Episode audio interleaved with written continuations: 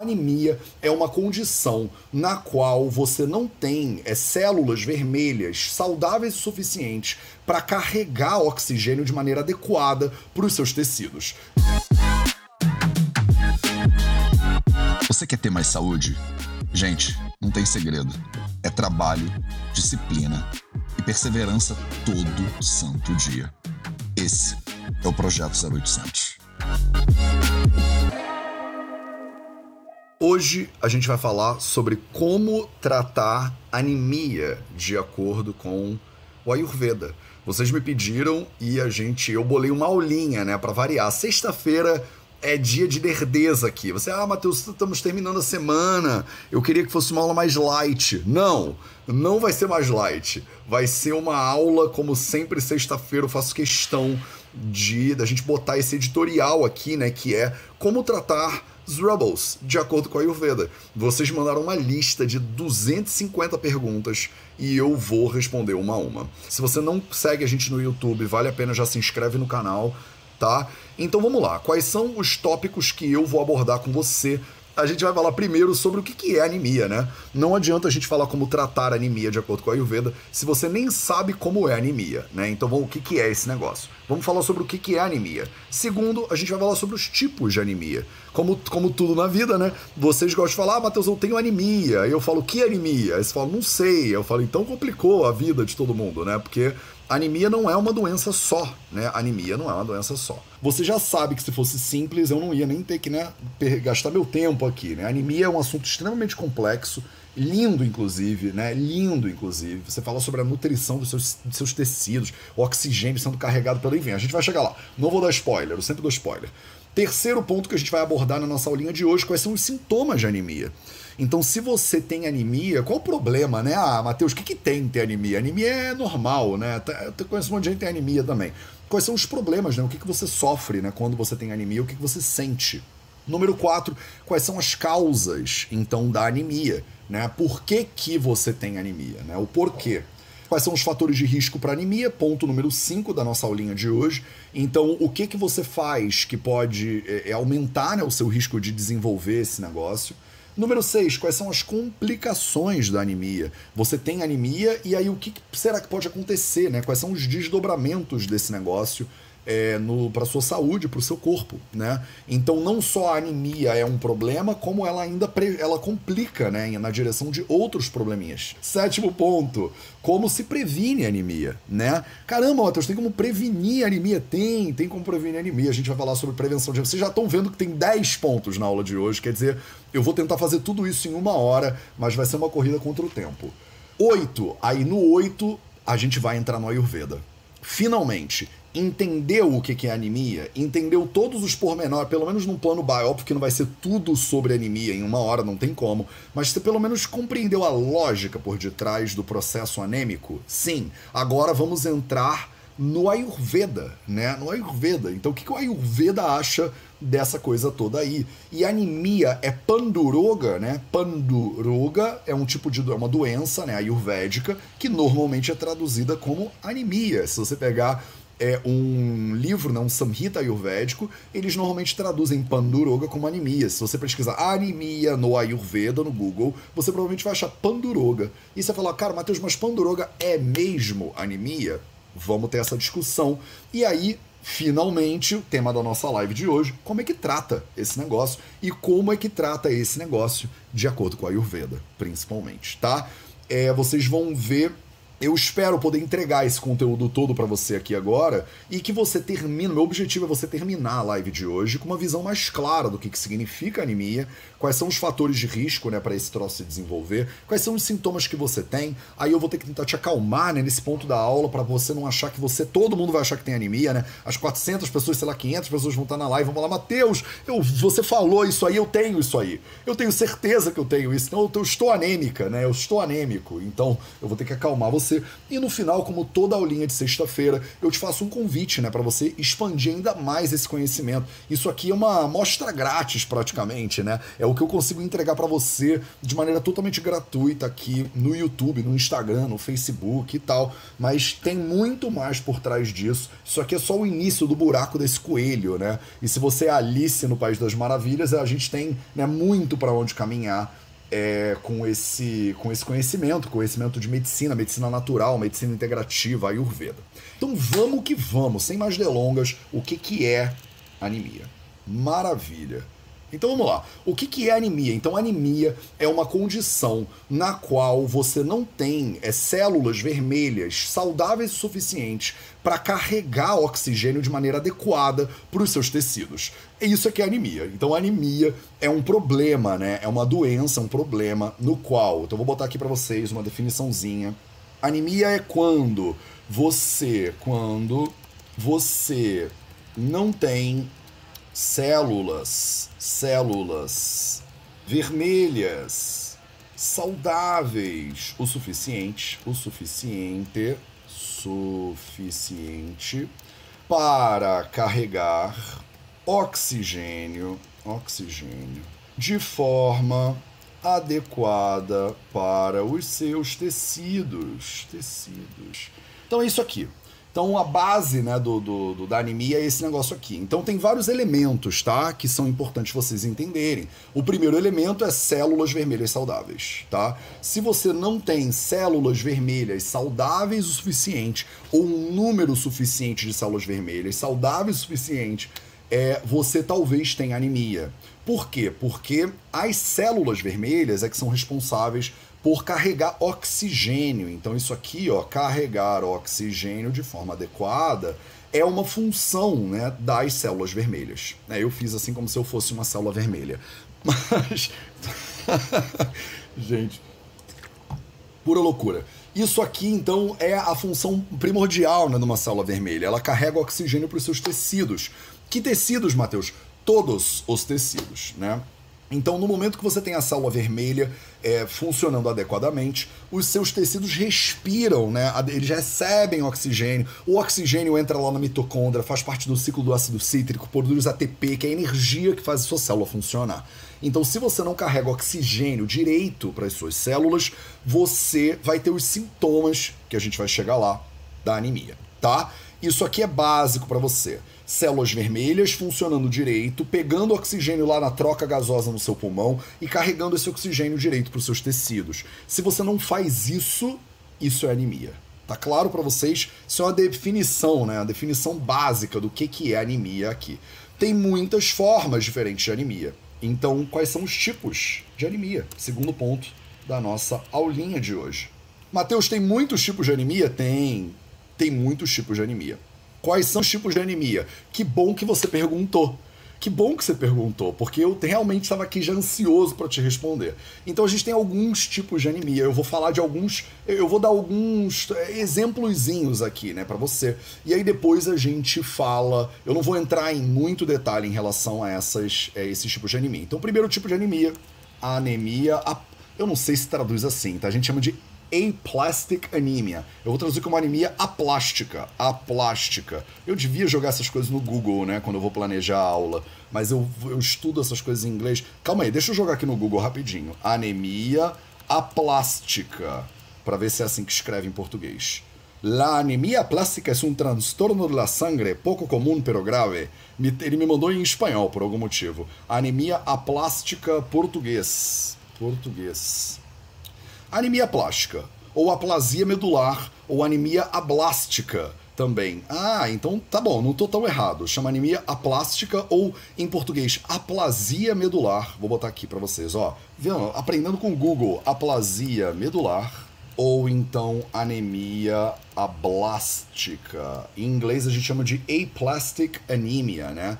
Aplastic anemia é uma doença muito rara, né? uma doença hematológica de é, formação, né? Do, do seus, do seus, das suas células vermelhas. Ela é uma doença rara, né? Então a gente não vai entrar muito nela. Isso é um problema, é, é uma disfunção específica aqui, ó. Eu botei a aplasia medular. Ela é um problema que se origina lá na sua medula óssea, né? Então isso aí pode ser tratado com transplante. Não é isso aqui que provavelmente você tem, né? Se você tem isso aqui, você provavelmente já está diagnosticado ou diagnosticado com isso, né?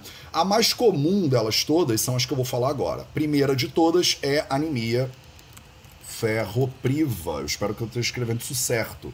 Então, anemia por é, deficiência de ferro, né? Deficiência de ferro. Eu vou traduzindo essas coisas na minha cabeça no improviso e às vezes eu faço um monte de besteira. Eu espero que esteja escrito certo, ferro priva, né? Então é anemia por deficiência de ferro o ferro ele é absolutamente fundamental né, para o processo de carregar, de transporte do oxigênio. Isso aqui é o que vocês provavelmente já ouviram falar, né? Quando vocês vão falar de anemia, você ouve falar de suplementação de ferro, não ouve? Você fala, ah, eu estou com anemia, eu tenho que suplementar o ferro, ou eu estou com ferro baixo, eu estou com a ferritina baixa, né? Eu fiz um exame de sangue, Matheus, e, e eu estou com um ferro baixo. Então, se eu estou com ferro baixo, eu vou ter algum problema de anemia. Por quê? Né? Porque o ferro, ele tá lá, né, na sua hemoglobina e ele é que gruda no oxigênio para poder carregar o oxigênio direitinho. Tá? Então, anemia ferropriva é um dos tipos de anemia também.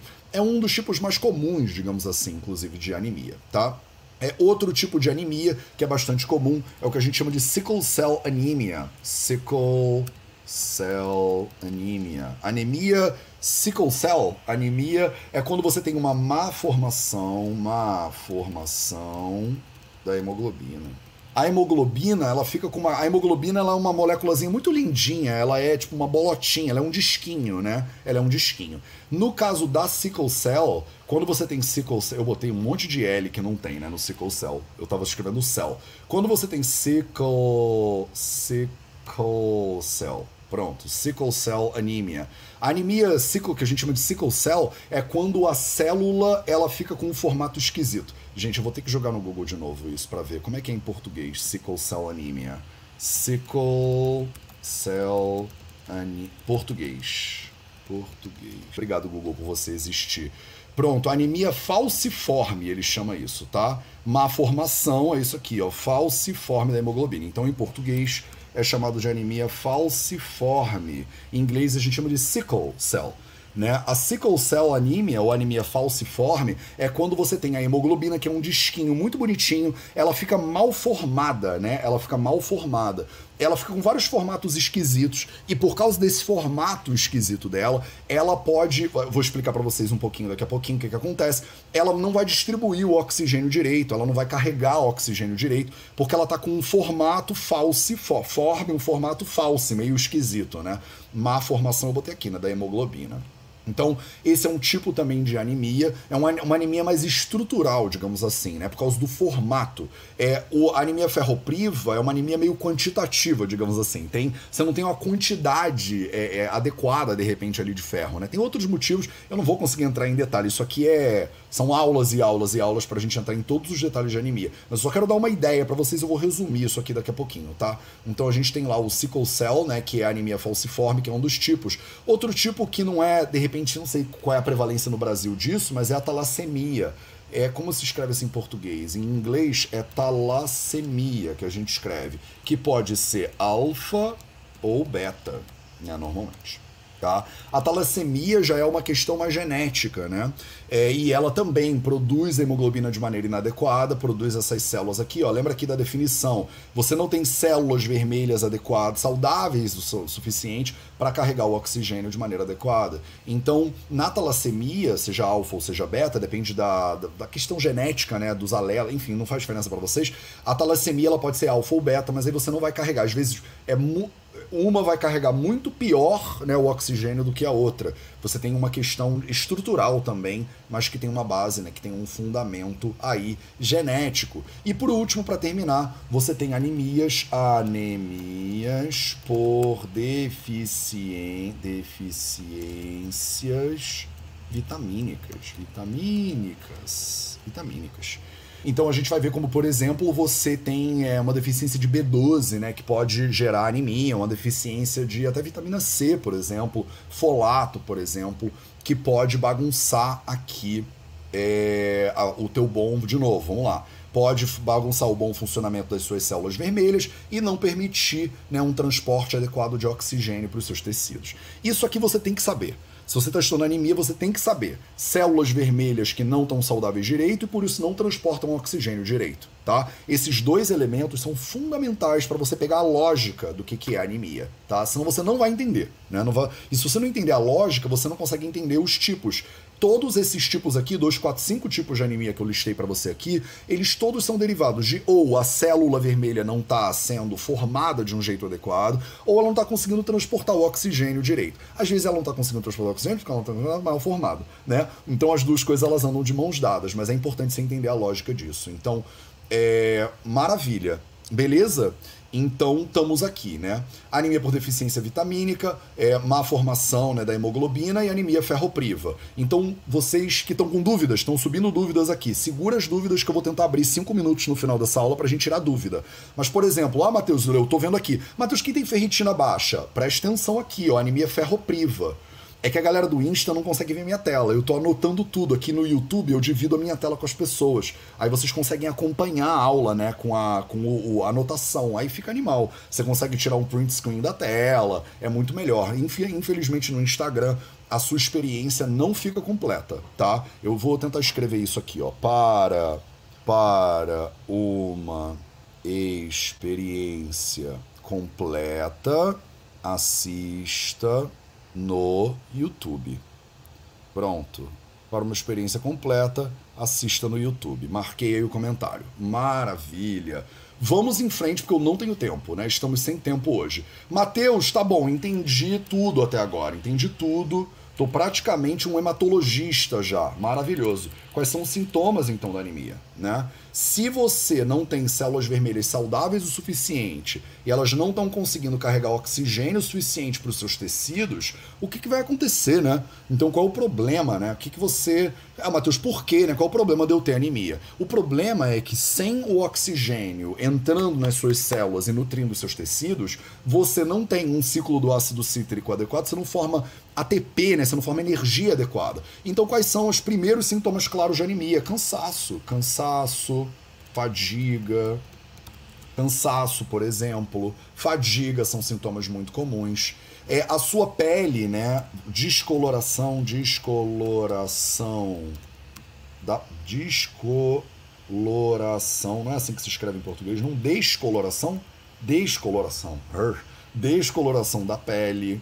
Então a pele, às vezes, ela fica meio amarelada, pele amarelada. Eu até peguei uma foto para mostrar para vocês. Infelizmente, de novo, pra galera que tá no YouTube eu vou conseguir mostrar a foto, pra galera que tá no Insta eu não vou conseguir mostrar a foto porque o Instagram não deixa, né? É, se você tem, pô, Matheus, não está carregando oxigênio direito, que mais que isso interfere? Isso interfere com o seu ritmo cardíaco, então pode gerar arritmias cardíacas, cardíacas, por exemplo, mau funcionamento do seu do seu coração, Maravilha, que mais pode gerar também problemas de espineia, espineia, né? Problemas respiratórios, respiratórios. Por que problemas respiratórios? O seu corpo ele não está recebendo o oxigênio que ele precisa. E aí o que que né, o, o teu corpo, por uma questão lá de homeostase, ele aumenta o teu ritmo de respiração. Então você pode ficar com a sensação de que você tem que ficar respirando mais, ou você não consegue respirar direito. Né? O seu corpo começa a quebrar, ele não funciona direito sem oxigênio. Né? O oxigênio é a base do bom funcionamento celular, então não adianta. Então problemas, né? É, a gente em inglês chama isso de shortness of breath. É quando a pessoa está com falta de ar. Pronto, falta de ar. Falta sensação né, de falta de ar. Sensação de falta de ar. Matheus, eu não estou recebendo oxigênio direito. O que, que eu posso ficar? Você pode ficar tonta. Então, tonturas, por exemplo. É... Como é que a gente traduz isso? É, tonturas, eu acho que eu traduzo. Tonturas, a cabeça, a gente chama de lightheadedness em inglês também, a cabeça ela fica meio, meio leve, né? Acho que é tontura mesmo, né? Tontura, vertigem talvez, posso falar vertigem em português também, não vai caber todos os sintomas, deixa eu, deixa eu diminuir aqui o espaço. Pronto tontura, né, vertigem, você está com a sensação de cabeça muito leve, por exemplo, é, dor né, no peito, por exemplo, né, com essa sensação de dor no peito, como a gente chama isso em português, tem um nome, com certeza. É, em inglês a gente chama de dor no peito, chest pain, né, dor no peito. Angina pectoris entra aqui, pessoas que são médicas me ajuda, dor no peito. A gente muitas vezes traduz isso como angina, né? É, dor no peito. É, vocês que reclamam, por exemplo, de frio né, na, na, nas extremidades, então sensação, sensação de frio nas extremidades. Então, principalmente mãos e pés frios. Você não está tendo uma oxigenação adequada né, das suas extremidades. É, e aí também, é claro, dor de cabeça, né? Dor de cabeça, cefaleias são possíveis por falta de oxigenação também. Angina, né? Angina pectoris, né? Dor no peito, a gente chama de angina. Pronto, angina. Obrigado, pessoas que me ajudam a traduzir e, a, e que não ficam chateadas com o meu português ser uma porcaria, né? O português médico, né? Ser uma porcaria. Então, dor de cabeça, que a gente também chama isso aqui de cefaleia nem sei mais se tem o um acento no cefaleia. Acho que esses acentos às vezes caem, às vezes voltam e tal. Então, preste atenção, né? Por quê, né? Dor de cabeça, mal oxigenação da sua cabeça. Então, o, a anemia, ela prejudica a sua oxigenação, né? De vários sistemas diferentes. Então, isso dá margem para você ter esses sistemas não funcionando direito. Agora, deixa eu fazer uma pausa aqui, um parêntese para você aqui agora, né? Você chegou até aqui agora, você merece esse parêntese. Muitos desses problemas não são por causa de anemia necessariamente. Eu tenho muitos pacientes que reclamam, por exemplo, de dor de cabeça, mas que não tem anemia, só tem uma má oxigenação da cabeça. Por que, Matheus, uma pessoa que não tem anemia pode ter uma má oxigenação do corpo? Porque ela não respira direito. Então, antes de você ficar a, a, o doido aí dos sintomas e falar, Mateus, eu tenho frio na mão e no pé, então eu tenho anemia. Não, calma. Tem outros motivos para você ter má circulação também que não é só anemia. Tenho muitos pacientes que têm dor de cabeça, que eu prescrevo pranayama, exercícios respiratórios, e que melhoram a dor de cabeça. A pessoa estava mal oxigenada, ela não estava com, mal, com má anemia. Ela pode ter uma oxigenação ruim por causa da anemia, mas ela pode ter uma oxigenação ruim porque ela tem uma respiração ruim. A maioria dos seres humanos tem cerca de 5 litros de volume pulmonar cabem 5 litros né, de ar dentro dos seus pulmões a gente usa, a maioria das pessoas usa um terço disso para respirar. Vou repetir. A maioria das pessoas tem um volume pulmonar de 5 litros. Cabe 5 litros ar dentro do seu pulmão. Mas você usa um terço disso para respirar. A maioria de vocês, que está aqui agora, inclusive, respira muito curtinho. Respira muito curtinho. Se você respira muito curtinho, você passa o dia inteiro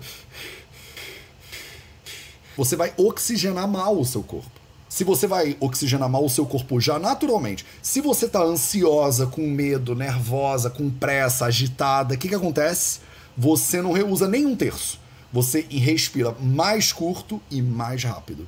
E aí o que, que acontece? Uma má oxigenação sanguínea que pode nem ter, pode nem ter anemia, mas você está mal oxigenada. De repente você precisa fazer um pranayama, de repente você precisa fazer um exercício respiratório duas, três vezes por dia, parar um pouquinho, inspirar profundamente, expirar profundamente, já dá uma oxigenada legal no teu corpo. Você não precisa ficar, né? Ah, Matheus, estou com anemia, né? Repente nem tá com anemia, mas você tem dor de cabeça. De repente você nem tá com anemia, mas você tem sensação de frio nas extremidades, você tá com uma má circulação sanguínea. A gente vai entrar no Ayurveda daqui a pouco, e aí eu vou voltar aqui nesses sintomas, tá bom? Mas só pra você saber, esses são os sintomas aí básicos, né, de um processo de anemia. Mateus, então quais são as causas da anemia? Se você entendeu o que eu falei até agora, se você está acompanhando, se você está seguindo, principalmente aqui no YouTube, você está seguindo minhas anotaçõezinhas, você já pegou, né? Se é um problema ou com as células vermelhas ou um problema qualquer de oxigenação, né? Então vamos lá. Quais são as causas básicas, né, da anemia? Primeira, então, causa básica da anemia o seu corpo, o seu corpo não produz células vermelhas direito. Vermelhas direito. Se o seu corpo não produz células vermelhas suficientes, isso é quando você faz um exame de sangue, você olha a sua hemoglobina, né? Você fala, Mateus, a hemoglobina tá no pé. Né? Minha hemoglobina está baixíssima. Você tem uma má produção de células vermelhas, né, de hemoglobina, e aí você nem tem a célula vermelha para carregar o oxigênio direito. Então, se você tem uma hemoglobina muito baixinha, não adianta ter uma ferritina incrível, porque você não tem a célula para carregar né, o oxigênio.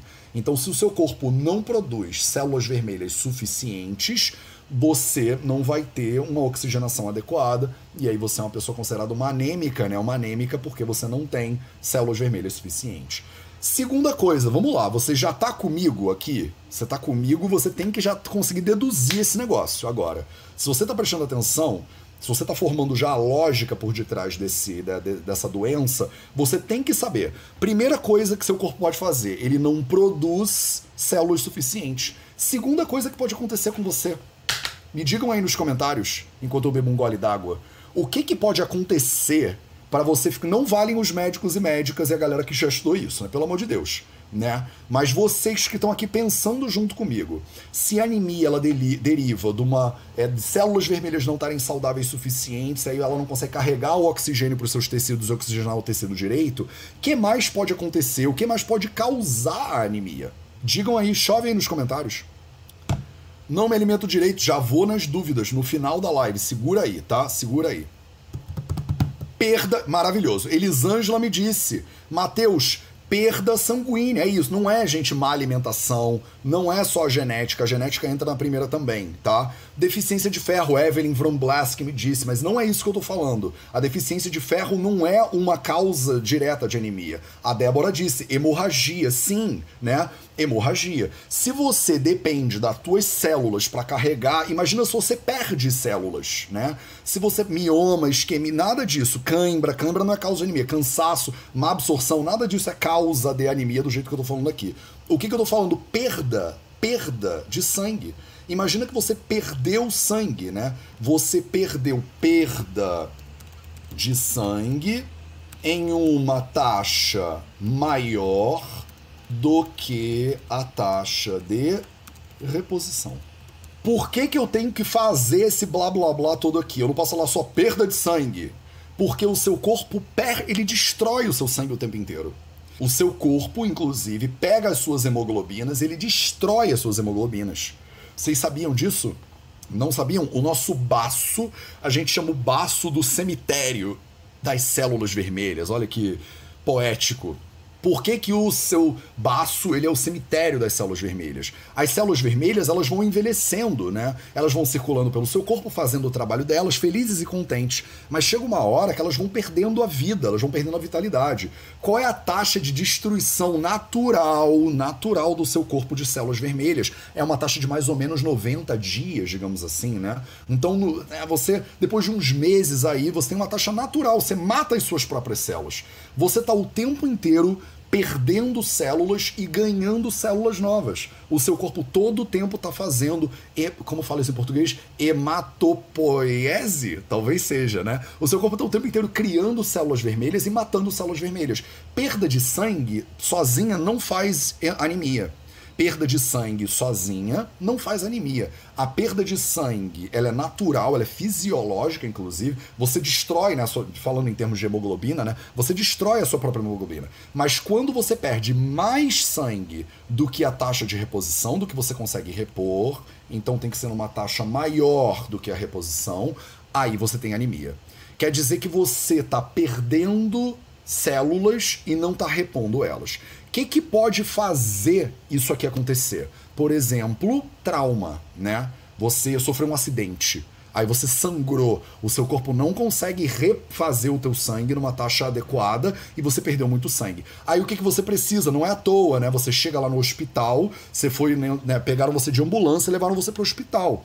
Você chegou no hospital e o que, que os médicos às vezes têm que fazer? Eles têm que fazer uma transfusão sanguínea, né? Eles têm que te dar sangue, né? Não é à toa que a gente fala doe sangue, né? Você deveria doar sangue todo ano, uma vez por ano, pelo menos vai lá, se você pode doar sangue, doe sangue. Por quê? Porque você sofreu um acidente de carro, ou alguém sofreu um acidente de carro, vai parar no hospital, tem muita perda de sangue. Se a pessoa tem muita perda sanguínea, ela não vai ter hemoglobina para levar oxigênio para os tecidos dela. Os tecidos sem oxigênio eles não sobrevivem bem. Então essa pessoa tem meio que um episódio de anemia, uma anemia aguda, né? uma anemia traumática aí. Ela pode ter uma perda de sangue maior do que a taxa de reposição. Tem tudo a ver com anemia, inclusive, esse negócio, tá? Outra causa, né? Outro momento muito importante que acontece na vida das mulheres, né? Depois da menarca e antes da menopausa, as mulheres menstruam. Então existe uma perda de sangue fisiológica natural no corpo da mulher, né? É, durante o período de menstruação. Se essa perda de sangue for maior do que a taxa de reposição, a mulher pode ficar anêmica por causa da menstruação. Então, mulheres que têm um fluxo, por exemplo, muito elevado, tem um fluxo muito alto menstrual, ela pode perder mais sangue do que ela consegue repor e, por consequência, ficar anêmica. Ah, Matheus, então era melhor parar a menstruação de todas as mulheres. Então, a menstruação é um fator causador de anemia. A menstruação é, um, é uma barbárie, né? Os seres humanos não deveriam menstruar deveriam menstruar sim. Inclusive, existem hipóteses aí, olha que interessante.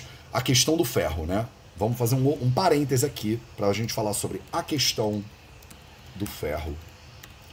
A questão do ferro, né? A questão do ferro é a seguinte: as mulheres, elas perdem sangue durante a menstruação e, por consequência, perdem ferro, né, junto com a menstruação. Existe uma hipótese, uma hipótese, de que essa perda de ferro durante o período do fluxo menstrual, ela pode ser positiva no longo prazo. Olha que interessante. Ela pode ser positiva no longo prazo. Pô, Matheus, mas por que perder ferro? Eu fico ouvindo o tempo inteiro que eu tenho que comer carne para ter ferro, porque eu tenho que ter porque a ferritina tá baixa, porque o ferro tem que estar tá alto, porque o ferro alto isso, porque o ferro alto aquilo. Será que o ferro alto, ele não é, é não é a melhor coisa do mundo? Não, o ferro alto não é a melhor coisa do mundo. E a suplementação de ferro não necessariamente ela é boa, não é todo mundo que deveria tomar ferro em excesso. Primeiro porque o ferro ele é um, um, uma molécula muito oxidativa. O ferro é muito pró-oxidativo. Não é à toa. É, você bota uma, um equipamento metálico né, do lado de fora e deixa, pega chuva no equipamento metálico. O que, que acontece com esse equipamento metálico? Esse equipamento metálico ele enferruja, enferruja, enferruja, né? Quem é que enferruja o seu equipamento metálico? É o ferro que enferruja. Por quê? Porque ele é muito oxidativo. Esse ferro fluindo nas suas correntes sanguíneas também é oxidativo. E esse processo oxidativo, ele pode estar tá na base do envelhecimento, por exemplo, celular. Isso é uma hipótese, tá? É uma das hipóteses é, é, da velhice, né, do envelhecimento celular. É a hipótese do, da quantidade de ferro que circula na sua corrente sanguínea. E aí, dizem as pessoas que defendem essa hipótese, a, a mulher, por perder um pouquinho de ferro junto com a menstruação todo mês, ela tem uma taxa natural fisiológica de ferro mais baixa na corrente sanguínea dela, o que gera uma taxa de oxidação menor, o que gera um envelhecimento celular menor, o que explica o, é a causa pela qual as mulheres têm uma taxa, né, é, é uma longevidade maior do que os homens. Olha que interessante. Mulheres vivem, via de regra, mais anos do que os homens. Tem uma galera que diz assim: talvez esses anos a mais que a mulher viva esses anos a mais são porque a mulher menstrua todo mês e por isso fica menos oxidada por causa do ferro. Olha que loucura. Não sei se isso é verdade ou se isso não é, mas é uma hipótese bastante interessante para a gente parar para olhar, que é o que a gente chama da questão do ferro. Então, muito ferro nem sempre é bom. Tem muita gente que é, suplementa né, o ferro e acaba tendo, por exemplo, diarreia, acaba tendo dor, né, problemas estomacais, problemas digestivos. O ferro ele não é só incrível, né? O ferro ele tem uma dose ali boa e o corpo, né, humano é sensacional. E o corpo feminino é mais sensacional ainda, né? Então vocês honrem aí a menstruação de vocês, porque talvez a menstruação esteja na base da compreensão do porquê que você inclusive ganha anos em relação aos homens. Olha que coisa maravilhosa. Sei lá, eu acho isso maravilhoso. Então, primeira coisa, o seu corpo não produz células vermelhas direito. Segunda causa, você tem uma perda de sangue maior do que a taxa de reposição. Terceira causa, o seu corpo, o seu corpo está destruindo as células vermelhas. Células vermelhas. De novo, com uma taxa maior do que a taxa de reposição deu algum problema, deu algum erro, alguma doença, doenças autoimunes, por exemplo, que vão lá e o seu corpo começa a destruir as tuas células vermelhas, além da sua taxa de reposição. Isso aqui é muito fundamental para você entender, porque não é todo mundo que tem que só suplementar o ferro. Ah, Matheus, o meu corpo não produz células vermelhas direito, vou suplementar ferro. E aí? O que, que, que, que ele faz se ele não tem hemoglobina para carregar esse ferro aí, não adianta. Seu corpo está destruindo ativamente célula vermelha. Você está lá tomando ferro e seu corpo destruindo a célula vermelha. Seu corpo tomando ferro, seu corpo destruindo a célula vermelha. Para que, que serve? Para que, que serve? Você sofreu um acidente de carro. Aí você vai lá e acha que você tem que ah, injetar ferro e tal. Não é assim, tá vendo? A anemia é muito mais complexo do que você achou que era. Fala a verdade. A anemia é muito mais complexo do que você achou que era. Causa de anemia, fatores de risco para anemia. Não cheguei nem na metade da aula e faltam só 15 minutos para eu acabar. Olha que maravilha, olha que legal. Mateus, né? Sou eu. Pronto. Beleza. Então, quais são as causas da anemia? Né? Tem várias. Caraca, eu não vou conseguir falar de tudo. Eu não vou conseguir falar de tudo. Mas então, primeiro, deficiência de ferro. Deficiência de ferro. Então, deficiência de ferro está na base, já expliquei bem porquê, né? Deficiência vitamínica. Então, deficiência vitamínica. Vitamínica deficiência vitamínica. Tem uma série de vitaminas que são absolutamente fundamentais, por exemplo, a B12, né? A B12, no, no, caso que deve ser suplementado no forma de metilcobalamina ou cianocobalamina, é a média, né, de recomendada de suplementação dessa vitamina é de mais ou menos 2.000 a 2.500 microgramas por semana para uma pessoa ser saudável. Eu recomendo você estar tá com a B12 na casa dos 400, 500, é o que eu gosto de ver nos meus pacientes. E se você está com a B12 baixa, isso pode, por exemplo, gerar uma anemia. A B12 baixa pode gerar uma, uma série de questões, na verdade, né? Questões inclusive neurológicas, né? Mas como o tema de hoje é anemia, é importante falar sobre como a B12 está absolutamente conectada com anemia, né? É, anemia, a gente chama isso de anemia perni pernicious anemia, anemia perniciosa, talvez por uma questão de é, por uma questão vitamínica, né? Outra coisa, problemas, problemas inflamatórios, inflamatórios. Então, pacientes que têm doenças autoimunes, por exemplo, artrite reumatoide, né, doenças renais, é doença de Crohn's, por exemplo, HIV, né, é, podem desenvolver anemia com uma base inflamatória. Então, a inflamação né, sistêmica, ela interfere na produção adequada de células vermelhas, de hemoglobina, e aí a pessoa ela não consegue, é, não consegue fazer isso tudo aqui que a gente está falando, né, que é a base do problema da anemia, né. Então, já falei lá em cima, né, de aplasia, né? É, cadê ela aqui? Pronto, aqui eu já falei para vocês de aplasia medular, né? Anemia ablástica, anemia aplásica. Então isso aqui também, aplasia. Eita, cadê? Pronto, achei. Fatores de risco.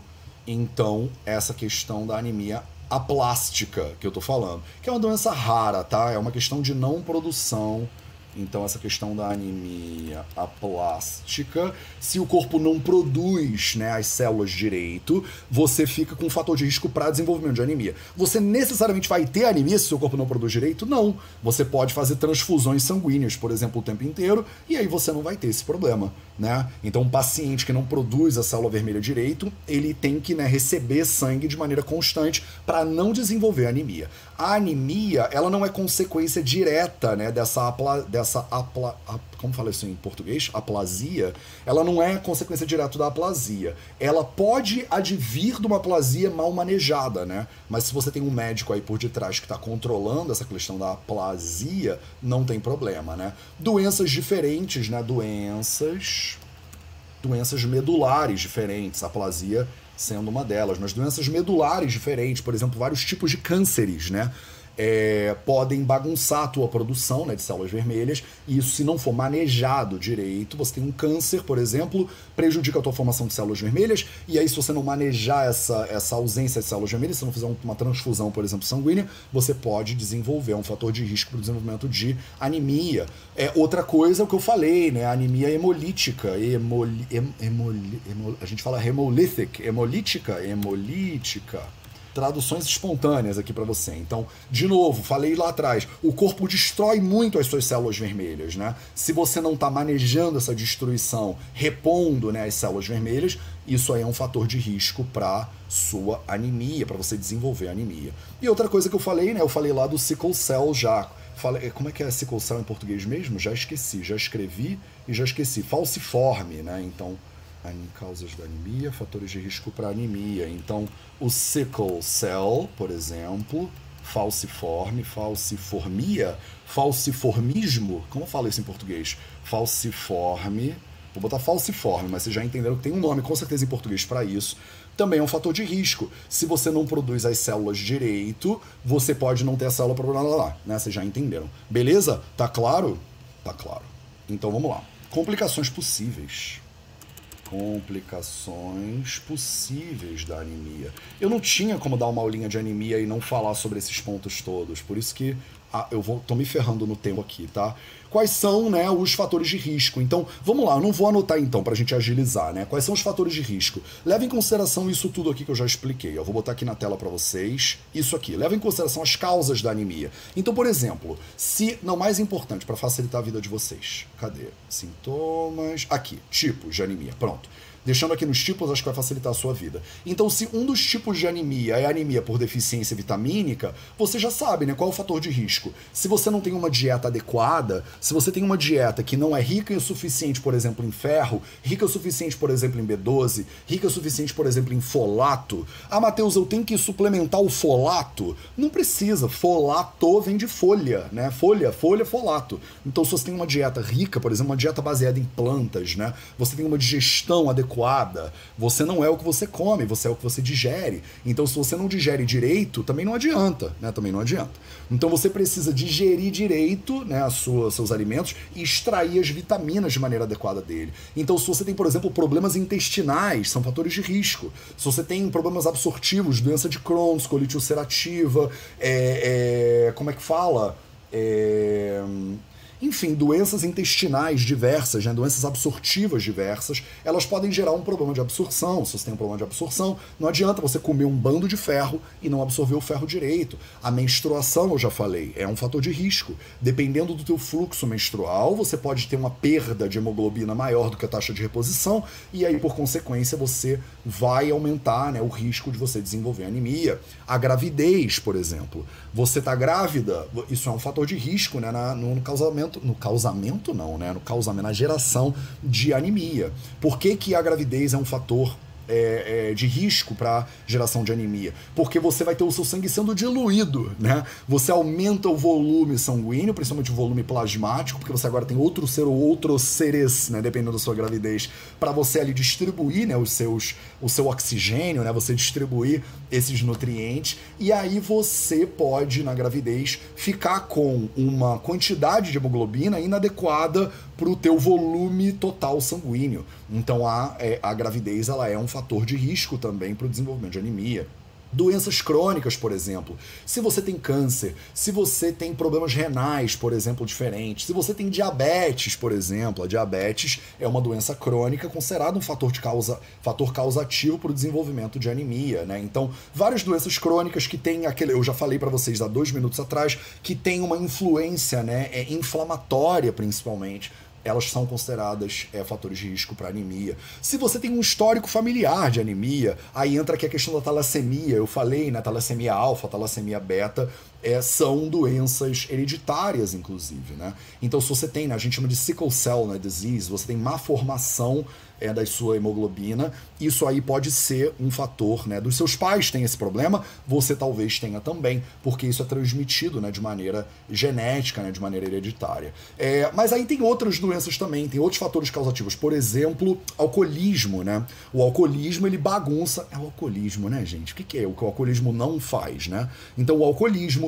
é exposição a componentes tóxicos ou a químicos, é, você, por exemplo, fumar, né, tabagismo é, pode aumentar o seu risco, pode bagunçar né, a formação das suas células também. Enfim, isso tudo aí são fatores de risco. Ah, a idade é um fator de risco. Se você é uma pessoa muito mais velha, a idade começa a ser um fator de risco, porque prejudica né, a tua formação celular também. Então, belezinha?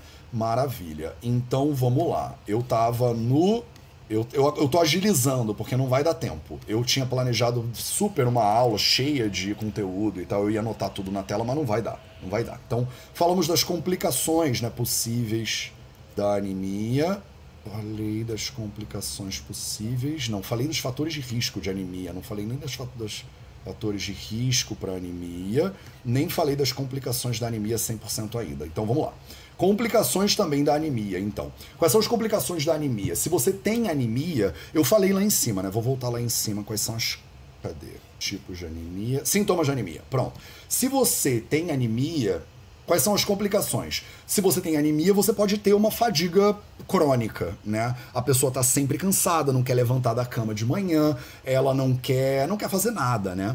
É, você pode ter complicações da gravidez, por exemplo. Então, a, a gravidez é um fator de risco na geração de anemia e a gravidez com anemia, ela tem uma série de fatores de risco aí, por exemplo. Não é à toa que a gente suplementa o ácido fólico né, na gravidez a gente começa a se preocupar muito. As grávidas normalmente suplementam ferro, suplementam ácido fólico, justamente para não ter complicações, como por exemplo um parto prematuro, né?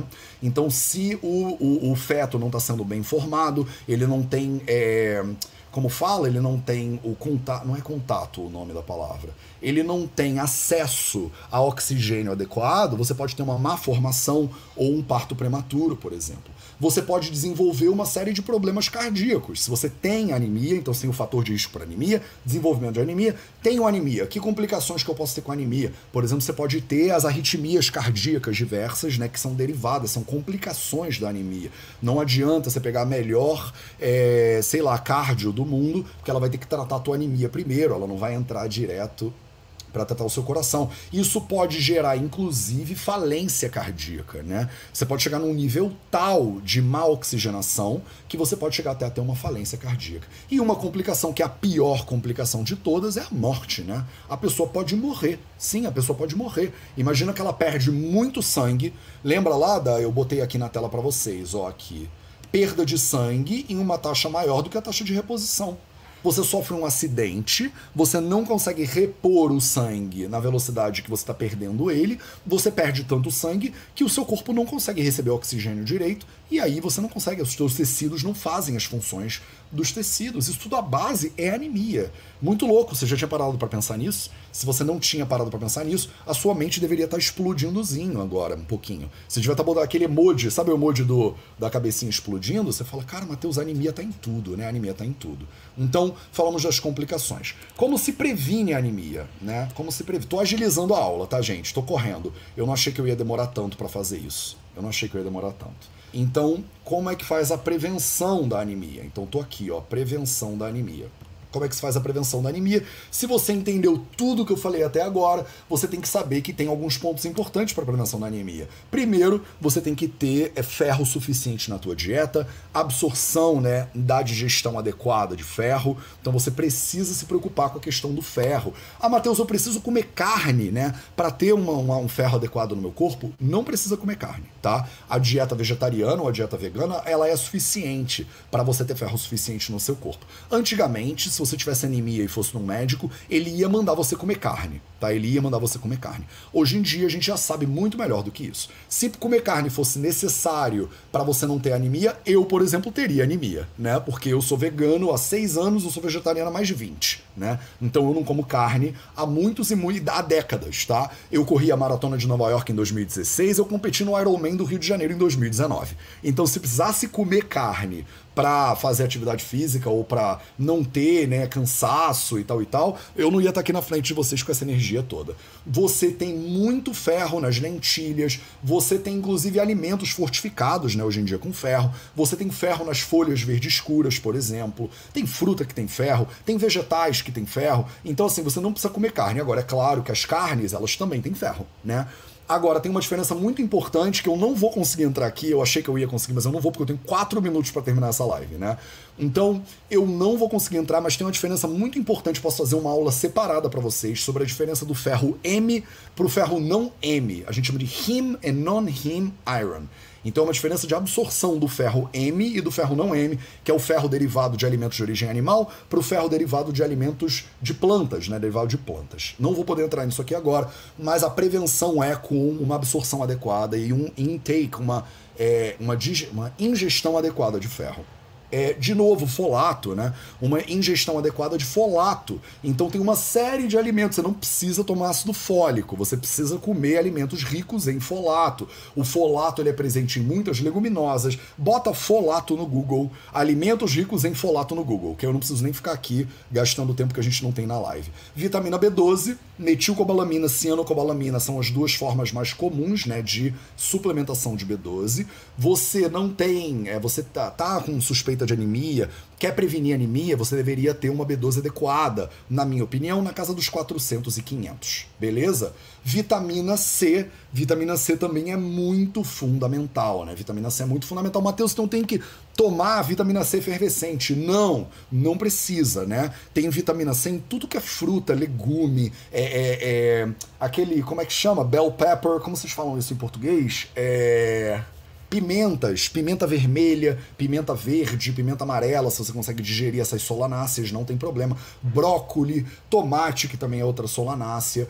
É, é, é, frutas diversas, por exemplo. Aí você pega os cítricos todos, tem muita vitamina C. As berries, né? O, o mirtilo, o morango tem muita vitamina C. Pronto. Então, esses aí são é, a maneira mais, as melhores maneiras de você prevenir, né?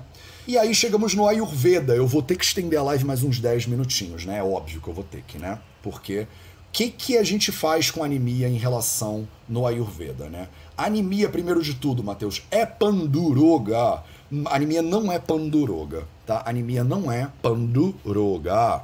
Então, quando a gente fala que você tá com é, pandu, a gente está falando de você. Tem uma série de doenças, não é só pandu, tá? Tem câmala também, tem outras doenças. Qual é a primeira. É, o, o, sintoma mais comum dessas doenças? O sintoma mais comum dessas doenças é a descoloração da pele da pessoa. Então eu, tô, eu peguei uma foto para vocês, vou mostrar para vocês aqui no YouTube. Aí é exclusiva, desculpa galera pra galera do YouTube, porque no Instagram eu não vou conseguir dividir. Mas olha que loucura, isso é uma foto é, sobre duas pessoas, né? duas mãos. A mão da esquerda, ela é uma mão com anemia, né? E a mão da direita é uma mão sem anemia. Vocês conseguem ver, né? Conseguem? Vou aumentar ela mais um pouquinho ainda. Olha, onde, olha a diferença de cor, que loucura, né? A mão da direita, ela é vermelhinha, ela tem sangue circulando né, nas veias dela. A mão da esquerda, ela é amarelada, né? Então esse amarelado, ele é o primeiro sintoma que a gente olha na perspectiva ayurvédica quando a gente fala de Kamala ou quando a gente fala de Panduroga, tá? Então, quando a gente vai diagnosticar Panduroga na visão ayurvédica, tem que ter a questão da coloração da pele é absolutamente fundamental a apresentação do paciente. Mas é claro que o cansaço tem vários sintomas que a gente listou lá em cima de anemia, que são sintomas também de Pandu e de Kamala. Como é que a gente pensa isso de acordo com a Ayurveda? De acordo com a Ayurveda, você tem que pegar aqui os sintomas. Sintomas de anemia. Cansaço e fadiga. Cansaço e fadiga é sintoma de quem, meu povo? Sempre que você fala de Ayurveda, você está falando de Vata, Pitta, Kapha, Rajas, Tamas, dos cinco doshas, né? Três doxas do corpo, dois doxas da mente. Olhando só para os doxas do corpo, quando a gente fala em cansaço e fadiga, cansaço e fadiga é sintoma de quem? Sintoma de vata doxa. Descoloração da pele. Descoloração da pele é um sintoma clássico de pita doxa. Arritmia cardíaca, sintoma clássico de vata, principalmente viana vaio. Dispneia, né, problemas de ar, sintoma clássico de vata dosha. Tonturas, vertigens, a gente chama isso de Brahma ou Chakra em sânscrito. Sintomas clássicos de Vata Dosha. Dor no peito, angina pectori, sintoma clássico de Vata Dosha. Sensação de frio nas extremidades, sintoma clássico de Vata Dosha. Dor de cabeça, a gente chama de Shira Shula, sintoma clássico de Vata Dosha. Tá claro? Esse, dependendo do paciente, Dependendo do problema do paciente, a gente vai diagnosticar e normalmente entre vata e pitta, a gente vai conseguir entender onde é que está o problema. E aí o Ayurveda trata de acordo com o problema do paciente. Se o paciente ele tem um problema de predominância de vata dosha, a gente trata o vata dosha. Se o paciente tem um problema de predominância de pitta dosha, a gente trata o pitta dosha. Se ele tem a predominância dos dois, a gente trata os dois. Como é que trata os doshas? Tem três processos fundamentais. Nidana Parivardhana, chama Shamana Chikitsa, Shodana Chikitsa. Vocês já sabem isso. Se você não sabe isso, eu vou te dizer daqui a dois minutos o que, que você deveria fazer para você aprender tudo isso. Se você quer entender né, o que, que são os doshas, quais são os sintomas que eles geram, quais são as propriedades de cada dosha, como é que trata isso, quais são as melhores linhas de tratamento para esses doshas todos. Né? Eu vou dizer para você qual é o caminho das pedras, porque em uma hora não tem como, né? Em uma hora eu nunca consigo dar conta desse troço. É muito conteúdo, meu povo. O Ayurveda é infinito e você tem que começar, tá começando de repente aqui a sua curiosidade a respeito do Ayurveda. Mas não tem como você avançar no Ayurveda se você não botar sua toquinha e você mergulhar de cabeça. Tem muito conteúdo, Ayurveda é infinito, e você tá de repente começando aqui agora, né, olhando pro, pô, eu tenho anemia, eu quero entender esse negócio mais do Vata e do Pitta, por exemplo, né? Por que, que o Pitta tem a ver com coloração da pele? Por que, que é, o Vata tem a ver com dor, né? Dor no peito, dor de cabeça tem a ver com Vata Dosha. O mais interessante para vocês aqui é o seguinte: lembra lá em cima a minha definição de anemia? Quando você não tem células vermelhas saudáveis o suficiente para carregar o oxigênio. Quem é responsável no Ayurveda? Quem é responsável? Qual é o dosha responsável pela produção adequada de células vermelhas? É o Pitta Dosha, sem dúvida nenhuma. Então, o Pitta Dosha, isso aqui é função básica de Pitta função básica de Pita, tá? A função de fazer células vermelhas, de fazer Raktadhatu, como a gente chama, é uma função básica de Pita Dosha, que é desempenhada no seu fígado e na sua medula, de acordo com a Ayurveda. O fígado, ele é o primeiro órgão de produção de células vermelhas quando você está lá na, no embrião, né? Quando você está na, na, no, embrionariamente, o fígado é o primeiro lugar onde você produz células vermelhas. Né? Quando você nasce, inclusive, o fígado é o órgão primário de produção de células vermelhas. E aí depois a medula ela acaba tomando, né? Mas no Ayurveda a gente fala, o fígado, a gente chama de Yakrut, ele é fundamental na formação. Isso é uma função básica de Pitta Dosha. Então, Panduroga é uma doença clássica de Pitta gravado. Então, anemia é Pandu? Não, não. Porque depende não, depende dos sintomas do paciente. Se ele tem problema de formação de células vermelhas, o PITA é absolutamente fundamental. Se ele tem descoloração da pele, o PITA é absolutamente fundamental. Mas, Mateus, então como é que eu trato esse troço?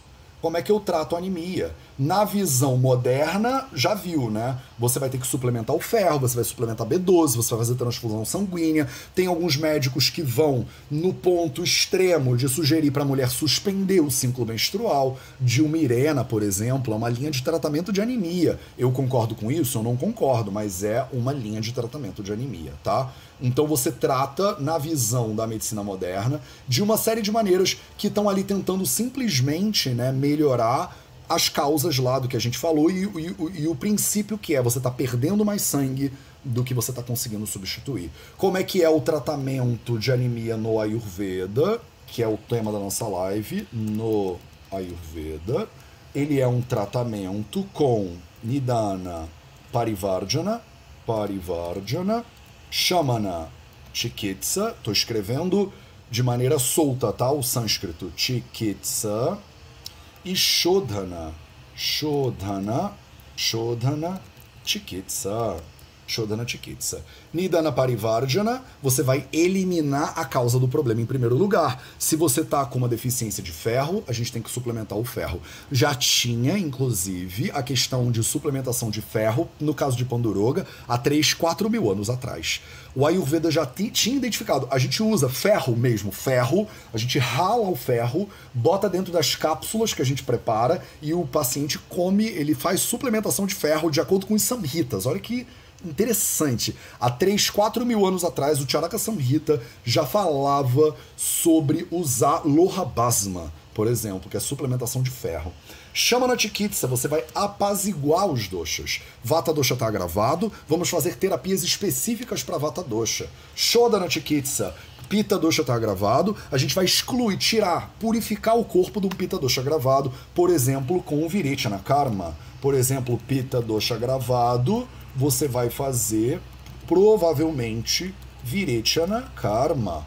Mateus, eu não sei o que significa nada do que você falou até agora. E eu quero saber mais sobre isso aí. O que, que é Nidana Parivardhana? O que, que é Shamana Chikitsa? O que, que é Pita Dosha? Então eu vou fazer um convite agora para você, com a permissão de vocês, Esse aqui era o conteúdo que eu tinha para dar. Agora eu vou te fazer um convite. Toda sexta-feira eu te faço esse convite e eu vou fazer esse convite para você até você aceitá-lo, porque eu acho que é a melhor coisa que você pode fazer. Se você quer aprender a Ayurveda, você, eu tô te convidando aqui para você fazer o Fundamentos da Ayurveda. O certificado, ele é um curso com certificado nos fundamentos do Ayurveda. Eu demorei anos para criar esse curso e aí eu criei um curso de 11 horas ele é um curso direto ao ponto, só com a essência da parada para você ali. Se você está querendo ser terapeuta em Ayurveda ou se você já é terapeuta em Ayurveda, vale a pena você ter os fundamentos sólidos. Eu conheço muito terapeuta em Ayurveda que vem estudar com a gente e fala: Cara, Matheus, é impressionante como eu não sabia essas bases assim. Essas bases conceituais do Ayurveda não estavam claras para mim. Então entra lá agora no fundamento vidaveda.org, vidaveda.org/fa Fundamentos do Ayurveda. Simplificamos o link para você. vidaveda.org FA ou barra Fundamentos também funciona. E aí vai lá olhar o curso só para você ver, né? Vai ver todos os bônus que a gente dá para você para você poder fazer esse curso. O mais importante desse curso é que ele é um curso de 11 horas. Ele é direto ao ponto. Ele é direto ao ponto, sem perda de tempo. Eu odeio desperdiçar o tempo das pessoas.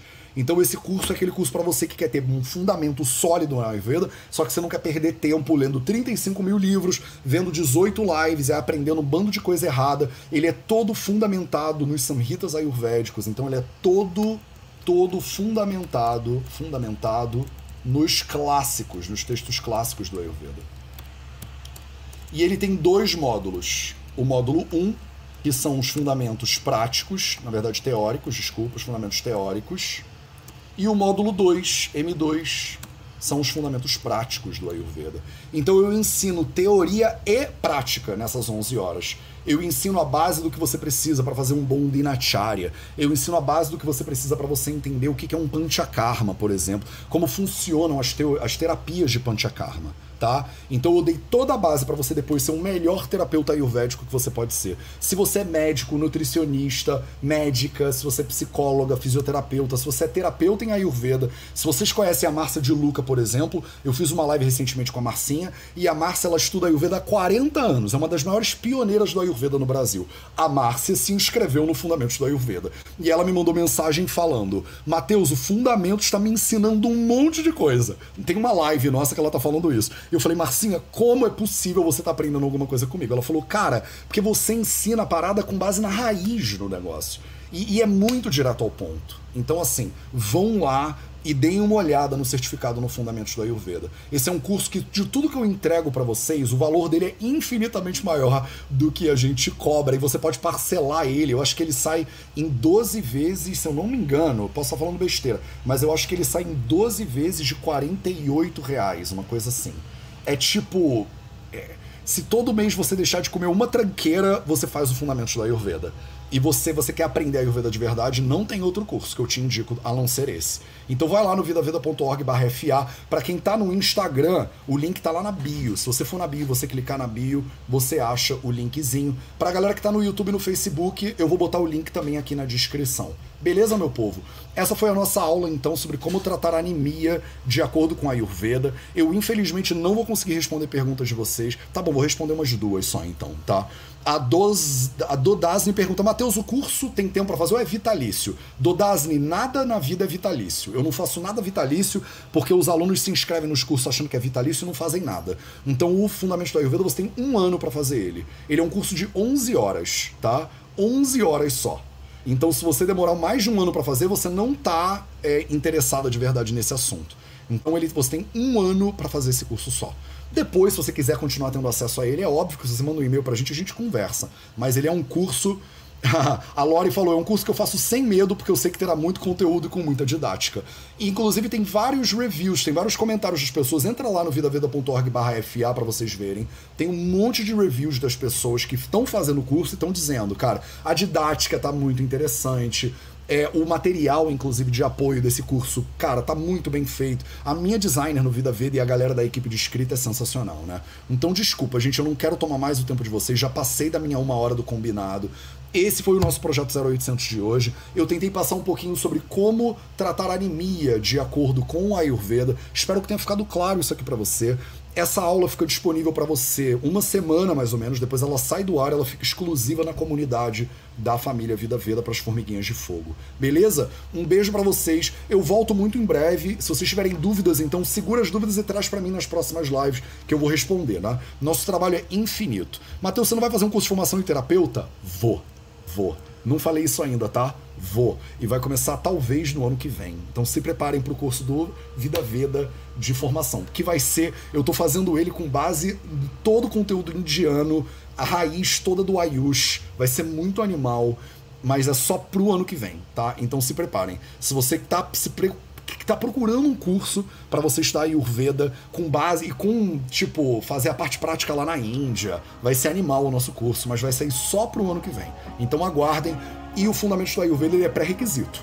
Então, se você está pensando em fazer um curso de formação em terapeuta com o Vida Veda, você precisa fazer o Fundamento do Ayurveda antes, tá? Um beijo para vocês, é, um excelente final de semana e a gente se vê de novo na segunda-feira.